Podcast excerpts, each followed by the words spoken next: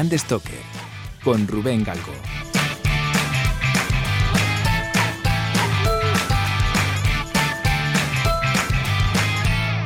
Hola, ¿qué tal? Muy buenas amigas y amigos de Brand Stoker. Bienvenidas, bienvenidos una semana más al decano de los podcasts sobre branding, historia y cultura de marca en castellano. Hoy la verdad es que estoy muy contento porque retomamos las entrevistas de AEBRAND, que ya sabéis que son esas charlas sobre branding en las que bueno, pues conocemos un poquito mejor a alguna de las empresas que están integradas en la Asociación Española de Branding, que normalmente pues suelen ser estos integrantes pues agencias, estudios, eh, profesionales independientes ¿no? de cualquiera de las ramas del branding pero es que en esta ocasión tenemos con nosotros a una compañía que ha demostrado un especial interés en los modelos de gestión de su marca. Prueba de ello es que ha sido galardonada con el premio a la mejor marca interna de los premios AEBRAN. Estoy hablando del grupo Antolín y por eso hoy me acompaña Jorge Abrendaveiro, que es responsable de marca, marketing y comunicación de la compañía. ¿Qué tal Jorge? Muy buenas, bienvenido a Brand Stoker. Muy buenas, Rubén. Encantado de estar contigo hoy aquí y que podamos hablar de, la marca y de la importancia de la marca en las organizaciones. Un placer. Sí, la verdad es que eh, yo, tenía muchas ganas, sobre todo por, conocer un poco vuestro, bueno, vuestra experiencia, ¿no? Porque la gente a lo mejor que no esté muy metida en, el mundo de la automoción, que es un poco a lo que os dedicáis vosotros, eh, a lo mejor el nombre Antolín eh, le suena un montón de cosas que no tienen nada que ver con una multinacional. Porque cuando un poco estuve investigando, saber que para esta entrevista, ¿no? Pues con vuestra web y demás, me llamó muchísimo la atención que, la web la tenéis traducida al chino. Y dije, joder, ojo, ojo con esta gente, cuidado con, con, Grupo Antolín que, está apostando fuerte, ¿no? Entonces, cuéntanos qué, es Grupo Antolín y qué hacéis y de dónde venís. Por supuesto, Rubén. Mira, Grupo Antolín es una multinacional, es una multinacional eh, española de origen burgalés, la sede está en Burgos, es una compañía familiar, la propiedad es de la familia Antolín y de ahí la, importancia del nombre y de la marca. Eh, al final, en, nuestro caso, el, apellido de la, familia propietaria de la compañía está además vinculado con el nombre de la de la compañía y eso luego eh, siempre tiene una, una, eh, importancia, una importante relación cuando, hablamos de la, cuando hablamos de la marca. Grupo Antolín nació mm, allá por los años 50 en un pequeño, en un pequeño taller de, de Burgos y, nació ya con, algo que lleva la compañía innato en, su ADN, que es la innovación, porque la compañía nació de la, de la, invención que hicieron los fundadores de la compañía de una rótula de dirección para eh, que solucionaba en aquel momento los problemas que había eh, de los camiones que se rompían muchísimo en la dirección. O sea que la compañía ya nació de una innovación en, sí misma. Actualmente la compañía está presente en 26 países tenemos alrededor de unos 27.000 colaboradores repartidos eh, en más de 150 plantas por el mundo y, 26 oficinas técnico-comerciales. Y para que tú y nuestros oyentes sepan a qué se dedica Grupo Antolín, pues nosotros hacemos em, soluciones tecnológicas e innovadoras para el interior del automóvil. Cuando se habla de la industria de la automoción, en nuestro caso somos la industria de componentes de la automoción, y en el caso de Grupo Antolín lo que desarrolla son productos y soluciones para el interior del automóvil, para convertir al espacio del interior del automóvil en un espacio eh, más saludable, en un espacio más tecnológico, eh, bueno, al final, al fin y al cabo, en un espacio eh, que, el día de mañana incluso lo podamos interpretar como oh, el, salón, de, el salón de nuestras casas. Hacemos los techos, los techos de los, eh, del interior del, vehículo, los paneles de instrumentos, los paneles de puertas, la parte de electrónica y, de lighting y de, y de, HMI. Para que te hagas una idea, para que os hagáis una idea, y ya con esto termino, Rubén, el, el año 2021, el año pasado, los productos de la compañía estuvieron presentes en más de 100 modelos que llegaron al mercado en todo el mundo. Por lo tanto, creo que ese es un orden de, magnitudes eh, importante ¿no? cuando, cuando queremos eh, hacernos una idea de quién es hoy en día Grupo Antolín en el, en el sector de, la automoción. No, la verdad es que los, números desde, luego abruman, ¿no? O sea que Eh, yo la verdad es que normalmente me gusta mucho esto que nos has estado, que me has estado contando, ¿no? De, la invención de la rótula de dirección y demás, porque yo buena parte de los episodios de este podcast se los dedico a conocer la historia que hay detrás de, las marcas, ¿no? De ese origen curioso, ¿no? De, muchas empresas. Eh, y además, bueno, en vuestro caso es que sois la segunda empresa de Burgos que, pasa este año, esta temporada por, el podcast, ¿no? Por, vuestro fundador. Eh, y en vuestro caso me pareció muy significativo cómo un pequeño taller mecánico de Burgos termina convirtiéndose en un referente internacional, como bien nos acabas de contar, de, los componentes de interior para coches. ¿Qué es lo que ha pasado en, Grupo Antolín para que se diera este cambio tan radical? Porque entiendo que eh, eh, esta invención sería una palanca un poco de, bueno, para impulsar la compañía, pero tiene que haber algo más. Sin duda, sin duda. Bueno, claro, ese fue ese fue el origen y, a raíz de ahí luego eh, a medida que se fue acompañando a los fabricantes de, automóviles la compañía creció y se convirtió en lo que, en lo que es hoy, hoy en día. ¿no? Yo, yo te, diría que la, que la clave de Grupo Antonín en estos años eh, los pilares del, liderazgo que hoy la compañía tiene eh, han sido, por un lado, la innovación. Yo te hablaba antes del origen de la compañía, eh, que, propiamente nace de, una, de una, innovación, eh, pero es una innovación además no entendida solo desde el punto de vista de procesos o de productos, sino también una innovación entendida de eh, buscar eh, hacer las cosas de una manera distinta. Uno de los valores que tiene la compañía es precisamente el de la, de la innovación y una de las, de las eh, características que describen ese valor es siempre, es una frase que dice que intentemos hacer las, cuestiones, las cosas de una manera distinta, ¿no? que intentemos buscar una manera distinta de hacer las cosas. Entonces la innovación es, ha sido y es hoy en día clave en la transformación que está, que está viviendo la, compañía. Por otro lado, sin duda, eh, el talento y, el esfuerzo de, los, de los equipos, que en, más, en estos más de 70 años han conseguido, han conseguido eh, convertir a Grupo Antolín en la compañía que, que es hoy en día. Todo esto acompañado de una estrategia que estaba basado en la internacionalización y, luego, evidentemente, la mejora continua y la, y la búsqueda de la calidad. ¿no? Son aspectos claves en la industria de la automoción y que, y que para nosotros han, han, eh, servido para, llevarnos a donde estamos hoy, hoy en día.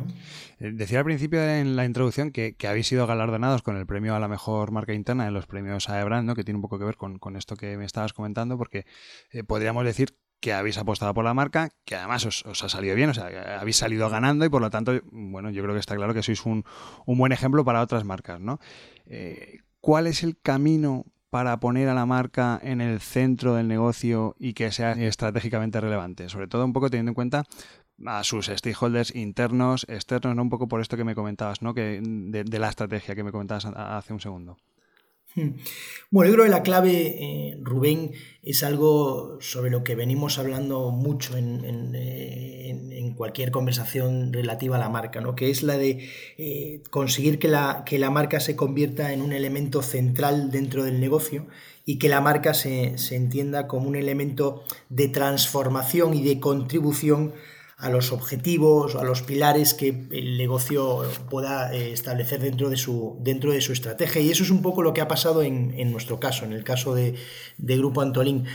Como muy bien sabes y como seguramente sepan nuestros oyentes, la industria eh, automovilística está viviendo ahora mismo una, nueva era, mm. una nueva era marcada por la movilidad, por la movilidad sostenible, por la digitalización, por la conectividad. Eh, esa, misma transformación es la que está viviendo Grupo Antolín como, como compañía.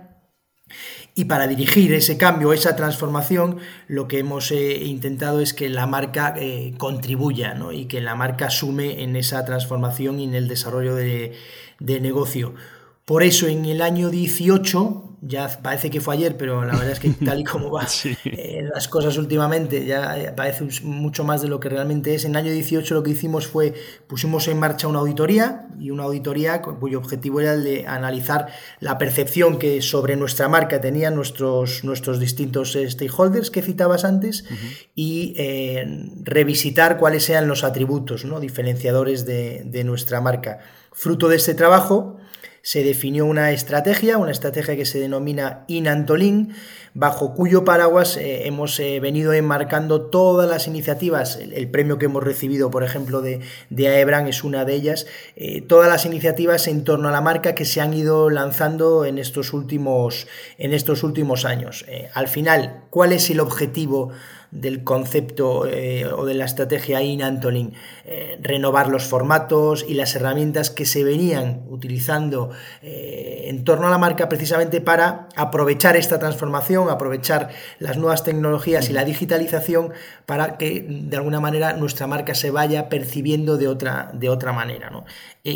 Una de las iniciativas que se lanzaron eh, bajo este paraguas ha sido recientemente el nuevo, el nuevo claim de la, de, la, de la compañía, que yo creo que además refleja muy bien eh, qué hacemos y para qué lo hacemos.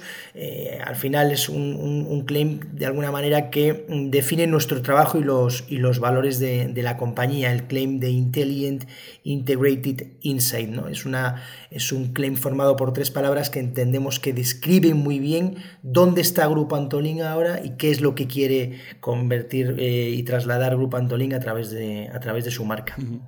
Nosotros en, Brand Stoker, antes de un podcast o antes que un podcast, ante todo, pues somos un estudio de estrategia creativa que estamos especializados en branding, ¿no? y, siempre que tocamos el tema de la cultura de marca es para apelar a las empresas a que apuesten por el branding, a que tomen decisiones en clave de marca.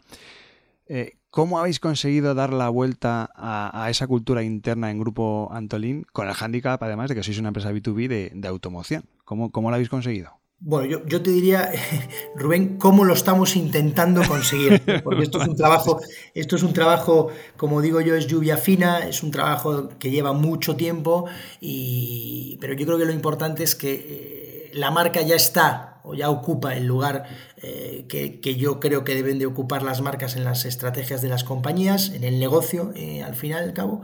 Y luego, mm, por otro lado, el, trabajo que se está haciendo, yo te lo, te lo, te lo mm, definiría eh, con el siguiente concepto, que es un concepto que internamente estamos utilizando mucho, que es el de One Voice, One Brand, One Grupo Antolin.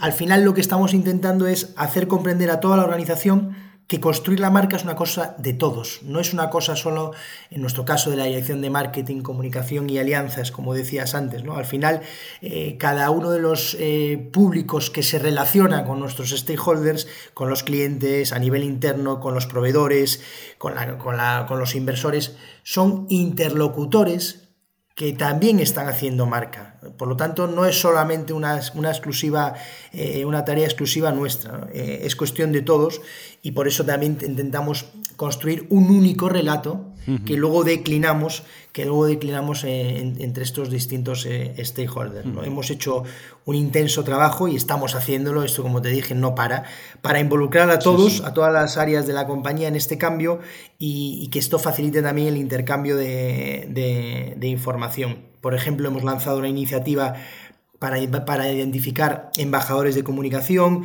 que ellos a su vez en interno nos, nos ayudan a transformar y a trasladar y a trasladar también el, mensaje de la marca en, interno, pero igualmente desde fuera hemos lanzado también eh, proyectos de alianzas eh, para de nuevo fortalecer esos vínculos con, con los distintos stakeholders. Al final la, conclusión es, señores, la marca la construimos todos, esto no es una cuestión únicamente de la dirección de comunicación y de marketing, al final todos hacemos marca en, las relaciones que tenemos en, nuestro día a día con, con nuestros distintos stakeholders. Este es un camino que hemos iniciado, es un camino que no va a ser fácil, pero que sin duda estoy convencido de que el retorno que dará al negocio y a la marca, eh, pues eh, nos demostrará que habrá, que habrá valido la pena. ¿no? Sí, además que yo creo muy importante el, enfoque, ¿no? el construir marca desde dentro hacia afuera. Es decir, que una vez que haya conciencias a la gente, a, tu equipo, eh, a los que viven desde dentro de la marca, mm, el, relato, como decías antes, va a ser mucho más de verdad. O sea, va a ser más, más sincero, va a estar todo más, más coordinado, va a ser más, más coherente. Y al final, aunque esto es verdad que es lluvia fina, pero al final esto termina calando, ¿no? En, el medio y largo plazo, al final esto funciona, termina funcionando, ¿no? O sea que me, parece... Ten en cuenta, Rubén, que estamos hablando de, una compañía con muy distintas culturas, por las distintas geografías en las que estamos presentes. donde, donde la cuestión idiomática es, es, por lo tanto muy relevante y, por lo tanto, eh, al ser eh, de, distintas culturas, multicultural, y luego al ser un número tan grande de, colaboradores, como os decía antes, pues 26.000 personas en, todo el mundo, eh, al final tenemos que intentar de alguna manera aprovechar la capacidad de influencia que a través de nuestra gente podemos tener y, por ello, como muy bien dices tú, lo, primero es eh, hacer el trabajo en interno para luego desde, desde dentro evangelizar hacia afuera. ¿no? De lo contrario, sería, muy, sería muy, muy complicado. Y luego también en un mercado en el que al final hay que ser conscientes de que el, el, eh, reconocimiento de marca tradicionalmente lo tienen los fabricantes, ¿no? Al final nuestros clientes, los OEMs, ¿no? Eh, bueno, pues yo creo que como siempre digo, para mí eh, sería eh, un orgullo y, es un reto que no sé si lo conseguiré, pero si lo consiguiésemos sería eh, realmente un, éxito el, conseguir que alguien el día de mañana compre un vehículo, no solo porque sea de la marca X, sino porque además ese vehículo tiene componentes de Grupo Antolín y que, ese hecho sea un elemento diferencial y que realmente el cliente final, es decir, tú o yo, pues podamos también valorar un vehículo no solamente por, por la marca o por los eh, atributos o los extras o, las, o, el, o, la motorización que tiene el vehículo, que también es importante, pero sino también porque eh, cuente con marcas de reconocido prestigio como, como me gustaría que, fuese el caso de, de Antolín. ¿no? Ese, ese es un deseo eh, que, bueno, pues que a lo mejor el día de mañana lo, lo conseguimos. ¿no? Este podcast es una iniciativa de Brand Stoker, el estudio especializado en creación y gestión de marcas de Rubén Galgo.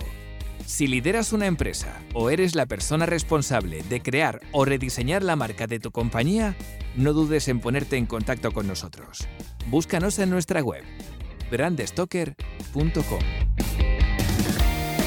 Decías antes además que estáis en 26 países, 27.000 colaboradores, 150 eh, plantas.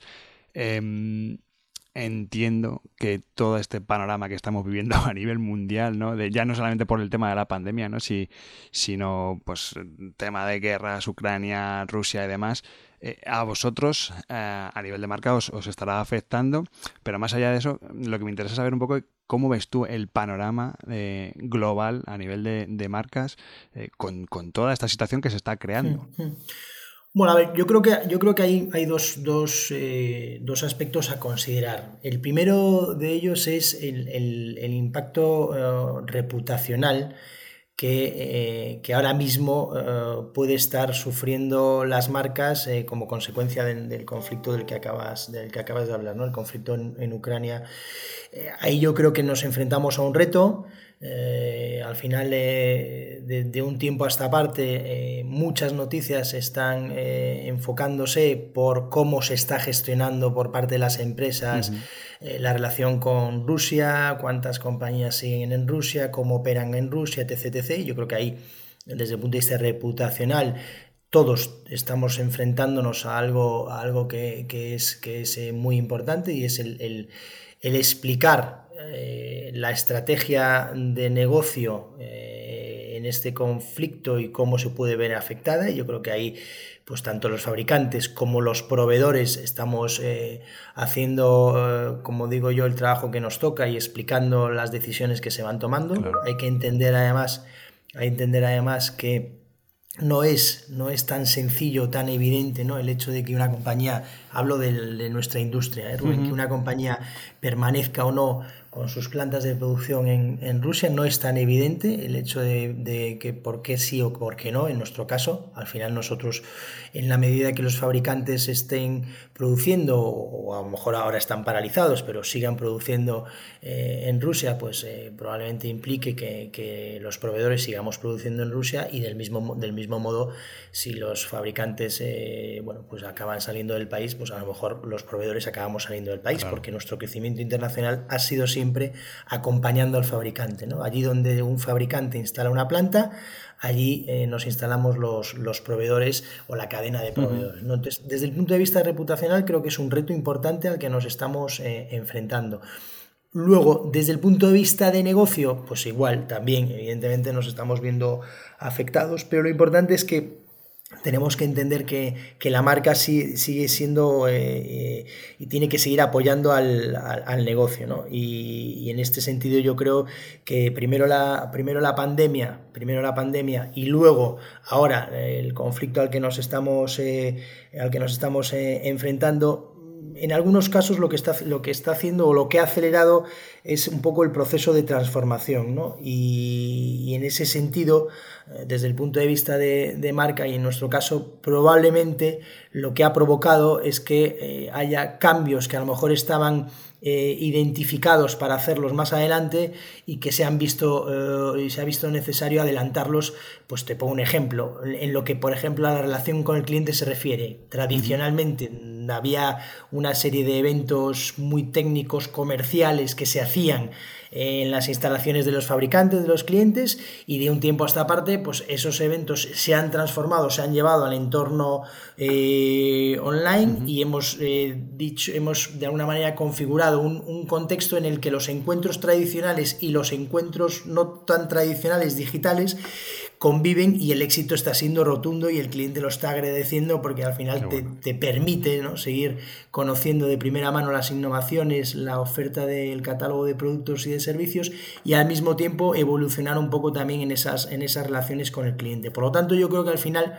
Eh, se ha visto beneficiado o se han transformado algunos aspectos, la vemos con la marca, eh, también por, por estos eh, motivos de inestabilidad a los que nos estamos enfrentando en los, en los últimos años.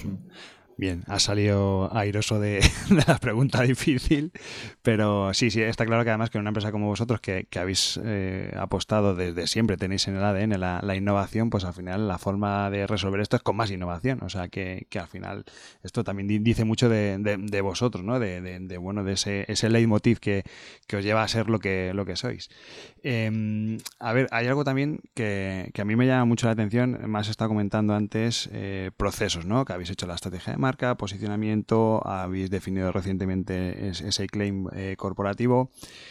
Esta pregunta te la tengo que hacer porque además es que si no me la van a poner en los comentarios del, podcast.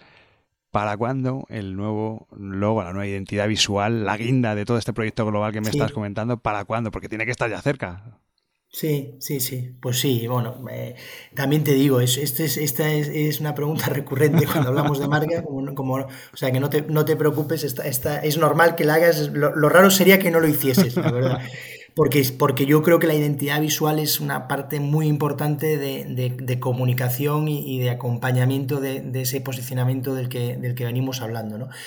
Bueno, estamos trabajando en ello, eh, hemos, hemos, eh, hemos venido trabajando en ello también, pues yo te diría que desde hace dos o tres años, eh, siempre con un concepto de, de, una evolución de nuestra identidad visual y no tanto una revolución. Aquí es donde entra en juego lo que te comentaba antes, El, el, hecho de que el nombre de la compañía además tiene el nombre de la familia propietaria. Y en ese sentido bueno, pues eh, hay que, tener, hay que, hay que tener muy claro hacia dónde quieres ir para, porque al final el reconocimiento que tiene la marca eh, a nivel global es muy importante, ¿no? Pero sí que es cierto que venimos trabajando en ello, hay, eh, el proyecto está ya encima de la mesa, hay ideas, propuestas de, esa evolución de la identidad visual y, bueno, pues yo espero que antes, más antes que, tarde, podamos terminar de llevarlo a cabo y, presentarlo y, bueno, y contarlo. ¿no? Yo creo que eh, es un proyecto que, a mí me hace especial ilusión además, porque creo que sería una muy buena eh, guinda del pastel de todo el trabajo que estamos haciendo en torno a la marca. Creo que es necesario y estamos en ello. O sea que espero pronto poderos mm, presentarlo y, contaros y contaros cosas. Sí, bueno, pues sí, pues sí, me encantaría el que volvieras otra vez al podcast y, que nos explicases la nueva. Nada, estaré encantado de contártelo porque aparte es como mi pequeña criatura, ¿eh? que llevamos tiempo trabajando en ello y, estoy, estoy ansioso y, deseando poder poderlo ver ya eh, en las calles. O sea que espero que espero poderlo hacer pronto. Sí, sí, sí, sí. Oye, una cosa que no hemos comentado hasta ahora, Jorge, es que eh, em, vosotros sois hasta ahora la primera empresa que su actividad no está centrada en el branding en formar parte de la Asociación Española de Branding, de, de AEBRAND. Eh, ¿Qué supone para vosotros, primero, la existencia de una asociación como Ebran y por otro lado, qué es lo que os ha llevado a formar parte de, ella?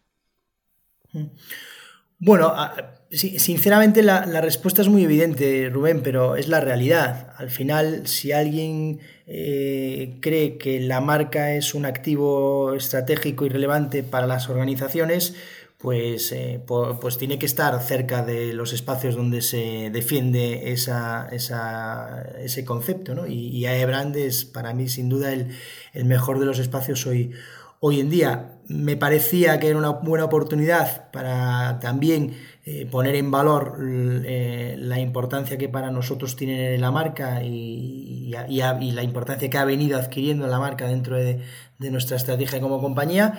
Y, por eso decidimos unirnos a, la, asociación para sumar, para aprender y evidentemente porque creo que al final es muy importante que, convivan las, las empresas con los, con los profesionales de la, de la marca, ¿no? O sea que me parecía un espacio muy interesante de debate, de conversación y luego pues porque también no te voy a engañar, soy una persona inquieta y, me parecía que era una manera un poquito disruptiva también de, demostrar y de poner eh, en, en evidencia lo importante que es para, para nosotros la marca. ¿no? no, y además vais a abrir el camino porque hay más empresas que ya quieren formar parte de, de Brand. Empresas me refiero como vosotros, es decir, que no sois un estudio, una agencia, una consultora de, de branding. O sea que al final habéis, habéis sido innovadores, innovadores hasta en esto también. o sea que.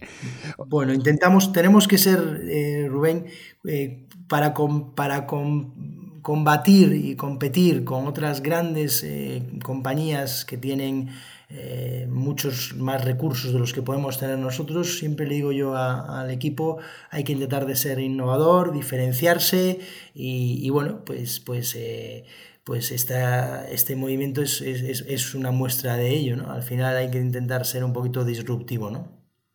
Si hacemos lo que hacen todos, no, no, vamos a, no vamos a podernos eh, no vamos a podernos diferenciar ¿no? el otro día hablaba yo en, con, con, con unos, eh, con, un, con, un, buen amigo mío, eh, amante del, del, cine, del cine deportivo, y me hablaba de una frase, eh, de una frase eh, que ahora no recuerdo el nombre de la película, pero sí la frase que era, decía el entrenador, refiriéndose a su equipo, decía, si tratamos de jugar como los Yankees aquí dentro, refiriéndose a, las, a las, oficinas, eh, los Yankees nos van a ganar ahí fuera, ¿no? Pues eso es un poco el, el, símil, ¿no? Eh, tenemos que intentar ser eso, tenemos que intentar ser originales y hacer cuestiones que nos diferencien un poquito con menos presupuesto, pero seguramente con mucha más em, originalidad. ¿no?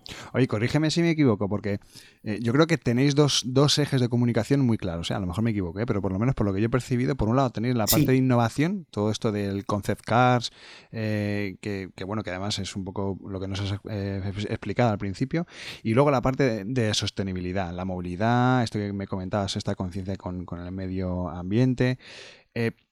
¿Podemos decir que Grupo Antolín es una marca con propósito? Bueno, sin duda sí, pero yo incluso te diría que em, es una marca cuyo principal objetivo es el de trascender, es el de trascender, ¿no? Y el de trascender a las generaciones futuras y el de trascender y, dejar efectivamente una, señal allí donde, donde, donde operamos, ¿no? Eh, para nosotros, una empresa eh, con propósito tiene que ser una empresa eh, que trascienda y tiene que ser una empresa sostenible.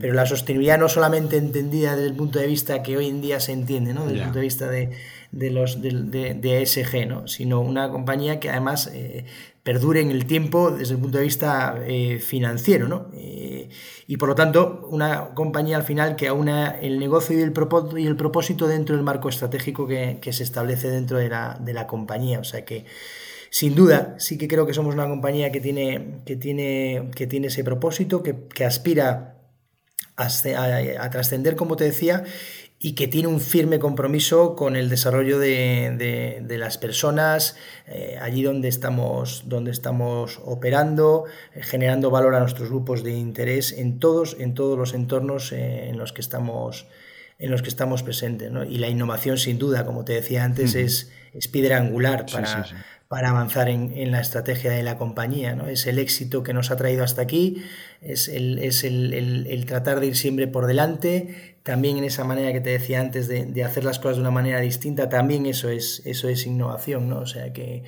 eh, para mí tiene bastante más significado que el, que el, hecho del concepto del que se habla mucho, ¿no? de una marca con propósito, que también, pero para mí lo importante es que debajo de esa marca haya realmente un contenido. ¿eh? Y ahí es donde creo que, que Grupo Antolín es, eh, es, eh, es, muy diferente a otras marcas. El, el carácter de empresa familiar quizás nos, nos, dote de esa, de esa característica, ¿no? de, la, de la involucración y, y, del, y, del, arraigo que tiene la familia en, en, en la compañía el, cómo al final, eh, bueno, ellos eh, su legado lo ponen al servicio de la compañía. Eh, al final, el, como digo yo siempre, estamos defendiendo el legado de, la propiedad en este caso, ¿no? o sea que también es una, es una responsabilidad para nosotros.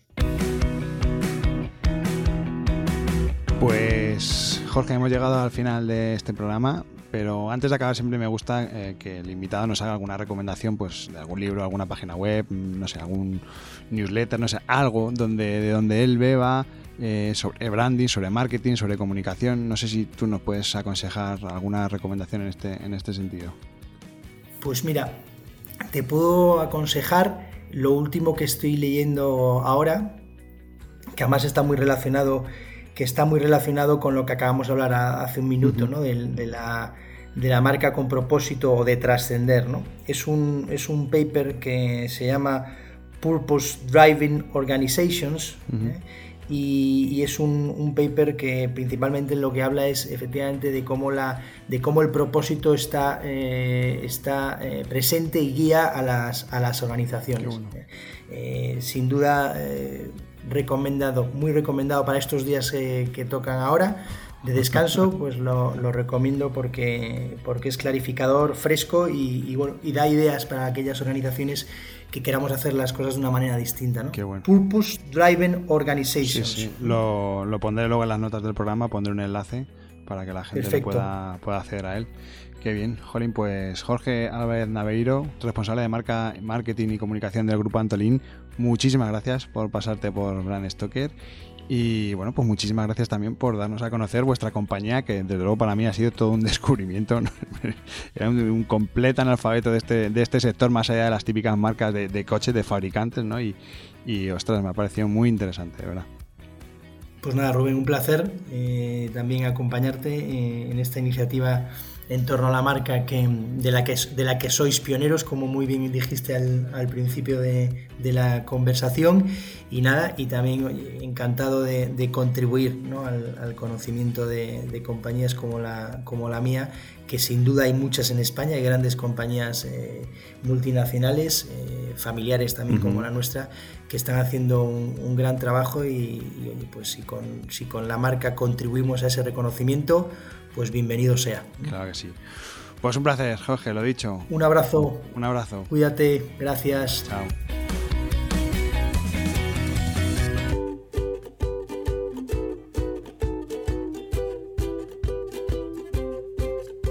Antes de despedirme, quiero recordarte que puedes seguirnos en Twitter, Facebook e Instagram, donde nos encontrarás con el usuario Brand Stoker, o si lo prefieres, me puedes seguir a mí a través del usuario Crenecito.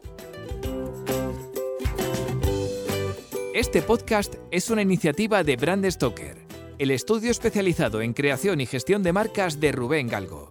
Si lideras una empresa o eres la persona responsable de crear o rediseñar la marca de tu compañía, no dudes en ponerte en contacto con nosotros. Búscanos en nuestra web, brandstoker.com. No olvides comentar este episodio, valorarlo con 5 estrellas, darle a me gusta, compartirlo en tus redes sociales y si te has quedado con ganas de más, pues te invito a que escuches más episodios en brandstoker.com y aplicaciones móviles para iOS y Android. Muchas gracias por estar ahí y recuerda, como dijo Paul Rand, el diseño es simple. Por eso es tan complicado. Hasta el próximo programa. ¡Chao!